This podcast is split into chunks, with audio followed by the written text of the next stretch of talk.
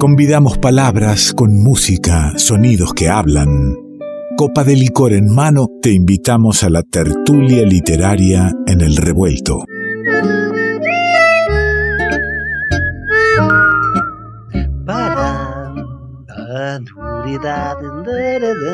Bueno, copa de licor en mano no, digo, eh, tengo una copa de, tinto en mano, pero juro, perjuro que el día que tenga el reencuentro en vivo frente a mí eh, de mi queridísima Natalia Sordi, voy a traer todos los licores que quiera y se los convidaré. ¿Cómo está Sordi? ¡Uy, qué rico! Bueno, me va a convidar. La tiento para que un día se aparezca por el estudio y podamos compartir las tertulias tan bonitas. La extraño, la extraño mucho. Sí, yo también lo extraño. Bueno, estamos acá de la manera que podemos por ahora. Muy bien, y lo importante es estar. ¿Eh? lo importante es estar poéticamente y por eso recurrimos a usted, a, su decir y a su pensar poético también, que lo introduce en esta tertulia, primero agradeciendo a las amigas de Barrales Design, eh, que siempre nos acompañan y apoyan para que este espacio siga vigente y que la palabra poética se haga presente. Pensar nos roba el mirar. ¿Dónde está entonces la visión?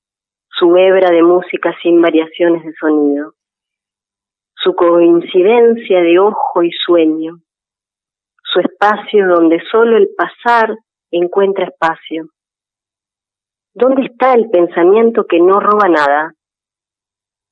Aunque menor que otras, pensar también es una ausencia y un olvido que crece y además quedarse solo y abrir la puerta para desaparecer. Bueno. Me deja, eh, me deja siempre. Después de esos momentos me deja a mí eh, merodeando el silencio, el pensamiento, justamente, ¿no? Pensar como un robo, como una ausencia, como un olvido. Su coincidencia de ojo y sueño, nos dice eh, el querido Juarro. Eh, abrimos esta noche con la palabra de Juarros, por supuesto, y qué mejor que abrir este encuentro que propongo eh, llamar el pensar poético. Eh, qué mejor que la palabra de un poeta. El pensar poético. ¿Qué me cuenta? Bien. ¿Le gusta el tema? Me, me encanta ya, el, el título es, por supuesto, entrador, digamos. Hay un modo de pensar. Se puede pensar poéticamente. Bueno, vamos a ver de qué se trata y cómo lo vamos a abordar esto, semejante tema. Yo me meto en cada cosa, Simonazzi. Mire, me preguntaba cuando iba trazando el camino de esta tertulia, ¿a qué llamamos pensar, justamente? Como primer, primer disparador, primera pregunta, ¿a qué llamamos pensar? ¿Cuál es el lugar del pensamiento? ¿Y cuál es la relación entre ser y pensar? ¿De qué se trata eh, ese ser? ¿De qué ser se trata? Lacan, eh, con el psicoanálisis y tomando la famosa frase cartesiana, usted sabe, ¿se acuerda el, cogito cartesiano, cogito ergo sum? El pienso, luego existo. Bueno, propiamente la, la traducción en castellano sería pienso, luego soy, ¿no? Este, pero sí, el ser y existir ahí están jugando el mismo papel. Entonces, la que hace le invierte de alguna manera y nos dice que en realidad pienso donde no soy, luego soy donde no pienso. A ver, pienso donde no soy, luego soy donde no pienso. E, esto lo dice aludiendo a dos campos diferentes de la psiquis humana, ¿no? El campo de lo consciente, pienso donde no soy, luego soy donde no pienso, eh, ese campo de lo consciente es un yo pienso, es un supuesto del conocimiento, ¿no? El, el, ser del conocimiento, digamos. Hay que ver si uno piensa en esos términos, está pensando ahí. Eh, y el, el, otro campo es el campo de lo inconsciente. Usted sabe que es un concepto psicoanalítico por excelencia. Lo inconsciente como ese lugar, con propiedad lo voy a decir, del ser que habla. ¿no? Ahí, este, de lo que hace al ser hablante en su deseo, ¿no? Entonces, ¿dónde habita este ser? ¿Cuál es su morada? ¿Se trata del yo soy, el ser? ¿Se trata del yo pienso? ¿O más bien se trata de un habitar? De un construir en la palabra que nos habita. Voy a tomar este habitar porque estuve leyendo a nuestro amigo Heidegger y lo traigo esta noche, a ver si por ahí se suma con alguno de sus licorcitos. Siempre bien, siempre bienvenido, ¿eh? El tipo, por más de sus complejidades, uno lo recibe con cariño. Sí, bueno, pero un gran pensador. A ver, ahí hay algo eh, interesante en lo que nos dejó, ¿no? De su, su manera de ir construyendo, justamente. Sin duda. Nos cuenta algunas cosas, Heidegger. En su texto Construir, Habitar, Pensar, fíjese el orden que, en que aparecen en el título estos términos. Esto no es azaroso. Él dice eh, construir, habitar, pensar. También, además de, la cronología en, la que aparecen estos términos, hay una verticalidad, ¿no? También hay, hay una sincronía, como los pone en la misma línea. Construir, habitar, pensar. Él dice literalmente que el lenguaje es el que es y sigue siendo siempre el Señor del hombre. Ubique el lugar del lenguaje ahí en el pensamiento, ¿no? Sigue siendo siempre el Señor del hombre. En otro texto, eh, recuerdo eh, que se llama Carta sobre el humanismo, él dice también en la misma línea que el ser es quien en forma primigenia tiene la palabra. Entonces, ahí está el ser morando en el lenguaje, ¿no? En el primer texto que cité, y volvamos ahí, construir, habitar, pensar, Heidegger se pregunta qué es habitar y dice que habitar es el fin que persigue todo construir. Es interesante esto porque eh, toma la palabra bauen del alemán antiguo, que en su raíz está buan, y buan significa habitar, ¿no? O sea que construir y habitar tienen, digamos, significan lo mismo. Bueno, claro, porque uno construye el espacio, el lugar que, va a habitar habitualmente. Claro, también en el, sí, en el texto también empieza a, dar vueltas sobre eso porque dice, bueno, pero habitar y construir no son lo mismo, hay que ver dónde se habita realmente, qué es lo que estamos diciendo con habitar. Eh, porque también habla de edificar, por ejemplo, no es edificar un edificio y ahí se habita, ¿no? Sino cuál es el, el lugar que habita el ser. ¿No? Él se pregunta por esto, ¿dónde está el lugar de, lo que habita el hombre? Cada quien también, ¿no? Vamos a decir. Eh, entonces, en este habitar, eh, él se detiene en este punto y yo eh, me, parece interesante detenerme también un, segundo, porque haciendo uso de, de su lengua, él se detiene aquí en el habitar, en la raíz, digamos, del Bauen, para pensar la cuestión del ente. Lo que remite a lo que es, digamos, el ente es lo que remite a lo que es, el ser, en ese punto. Eh, pensando un yo soy como un yo habito. Fíjese que nada que ver lo que nosotros entendemos también y lo que se entiende el mundo. Él también en su época hablaba de estas cosas eh, el yo soy no es el yo habito habitualmente en el lenguaje. Este, entonces es interesante porque esta apuesta de volver sobre las palabras para poder pensarnos, ¿no? Porque como él dice en este texto, el lenguaje le retira al hombre lo que el lenguaje, en su decir, tiene de simple y grande. Mire qué lindo esto, ¿eh? Pero no por ello enmudece la exhortación inicial del lenguaje simplemente guarda silencio. El hombre, no obstante, deja de prestar atención a este silencio. Es, eh, muy bello esto y es lo que pasa cotidianamente en la humanidad, ¿no? Dejamos de prestar atención a ese silencio. Cuán cierto, el lenguaje, los orígenes etimológicos de una lengua están ahí, silenciados, ocultos, mm, y con suerte ¿no? Y con suerte en algún despertar, tal vez con el pensar poético, ¿por qué no? Se desocultan, se evidencian en su verdad. Hay otro trabajo de Heidegger que se titula Arte y Poesía, que traje una cosita de ahí, porque ahí dice que la esencia del arte sería el ponerse en operación la verdad del ente. Mire qué lindo eso. El arte como un ponerse en operación la verdad del ente. Y pone de ejemplo Van Gogh.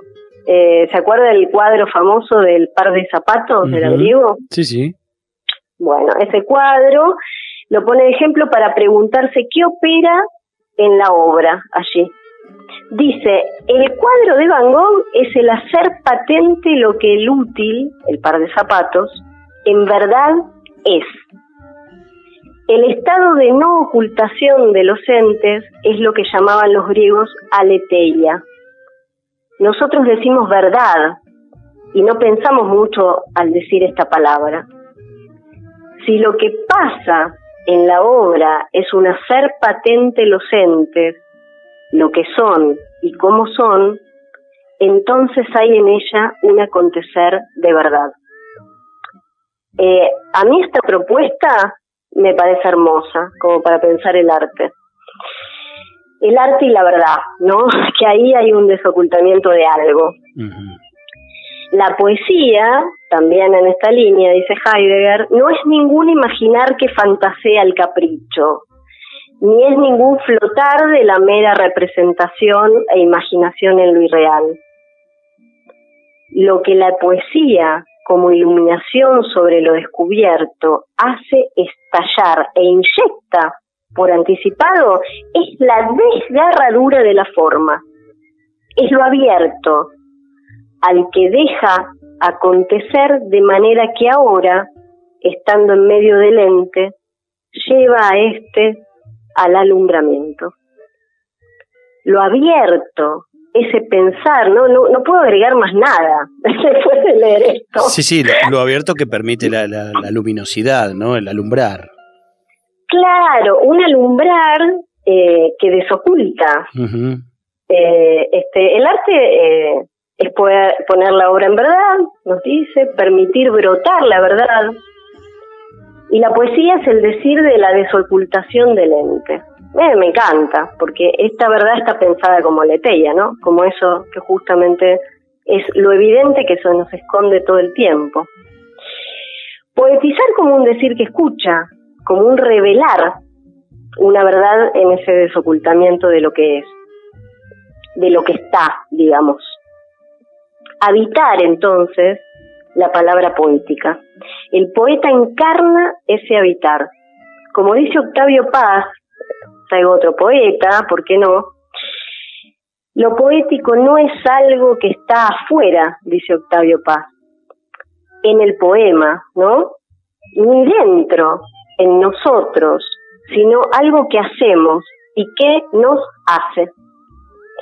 Heidegger diría en esta línea algo que habitamos, que construimos y que nos construye. Un pensar poético, un estar poético. Eh, para finalizar, porque tengo un poema de Susana Tenon, que lo quiero guardar para el cierre, pero quiero finalizar con lo siguiente. ¿Quiere, quiere decirme algo? ¿Piensa algo de esto, de esto que estuvimos? No, me, me, quedo como siempre, ¿no? Este, voy este, masticando e intentando no, no abrirle otra ventana que, que provoque que nos quedemos toda la noche charlando. Eh, me fui anotando algunas, algunas cositas este, sobre, sobre lo que va diciendo, empezando desde las cosas que nos roba el pensar mm. hasta hablar de, que el lenguaje del que él habla es el, el señor del hombre, entonces me quedé mm. en, por ahí traspasarme entre el pienso, luego existo, o el hablo, luego existo. Hablo, luego existo, a mí me gusta, eso me gusta, claro, porque el hablar y el lenguaje no son lo mismo, ¿no? Digo, al lenguaje hay que hacerlo hablar. Exacto, claro, claro. Claro, mm, está muy bien. Y aparte somos de alguna manera hablados. Entonces, absolutamente, eh, constantemente desde aquí y, de, y, me gusta esto desde las distintas formas de mirar eh, que, tiene que ver con la poesía del psicoanálisis, pero por ahí cuando eh, pasó hace un rato Oscar Marful y, narra y habla desde otro lugar, o cuando viene el, el Santiago Durante y nos habla de las lenguas originarias y dice que también el hablar y esas lenguas son un modo de mirar el mundo, ni hablar, por supuesto, absolutamente. Entonces habitar, eh, es un poco el pensar poético como ese habitar, eh, la palabra que nos habita, ¿no? De, alguna manera extraer eh, eso, eso que, que ya está, eso que estaba en alguna parte. Y bueno, con esta eh, propuesta que, que hace Heidegger de la leteia, de ese desocultamiento, de eso que se nos esconde todo el tiempo, y bueno, y de, la potencia del arte ahí, ¿no? el arte como revelador. Pero usted tiene, eh, usted tiene un poema de cierre y no quiero que quede fuera de este tiempo que tenemos. Ah, bueno, le leo directamente el poema de Susana Tenon. Dice, se llama Juego. Despojémonos de todo aquello seguro que se proyecta al exterior, con trazos lentos y definitivos, todos empleados en la tarea de ser, vivir, sentir, sin otros lazos, y quien no atine a sofocar su amor por lo prohibido, reclame su derecho al dolor, su penitencia. Despojémonos de todo cuanto no conformó a imagen y semejanza nuestra, y gustemos sabiamente para el recuerdo el minuto absurdo y libre. Querida amiga, siempre es un gusto, ¿eh? Sigo extrayéndola, a pesar de tener estos encuentros a través de, de, la línea telefónica, ya nos estaremos mirando de cerquita, celebrando la palabra y el pensamiento, la palabra poética, hasta cada momento. Hasta cada momento, un abrazo fuerte.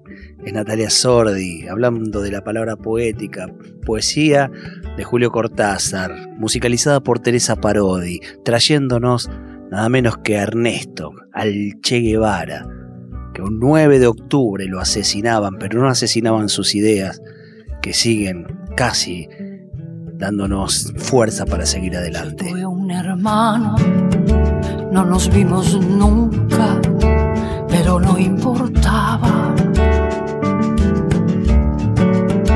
Yo tuve un hermano que iba por los montes mientras yo dormía, mientras yo dormía.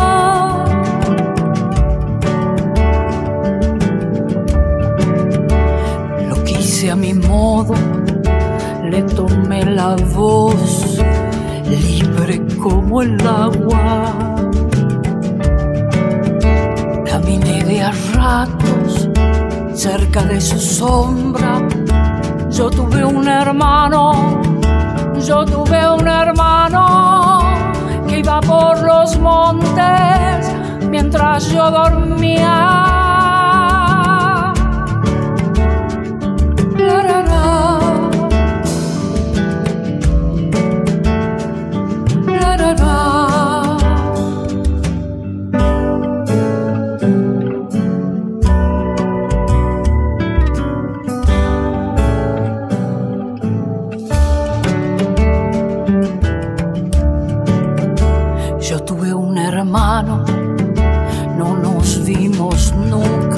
Pero no importaba. Mi hermano despierto mientras yo dormía, mi hermano mostrándome detrás de la noche su estrella elegida.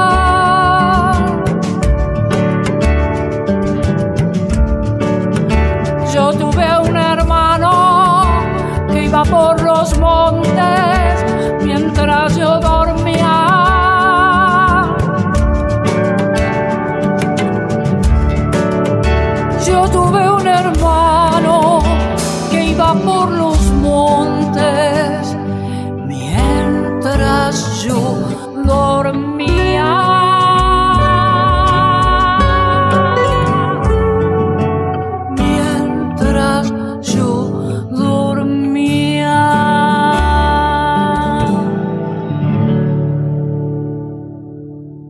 Revuelto de radio. El todo es más que la suma de sus partes.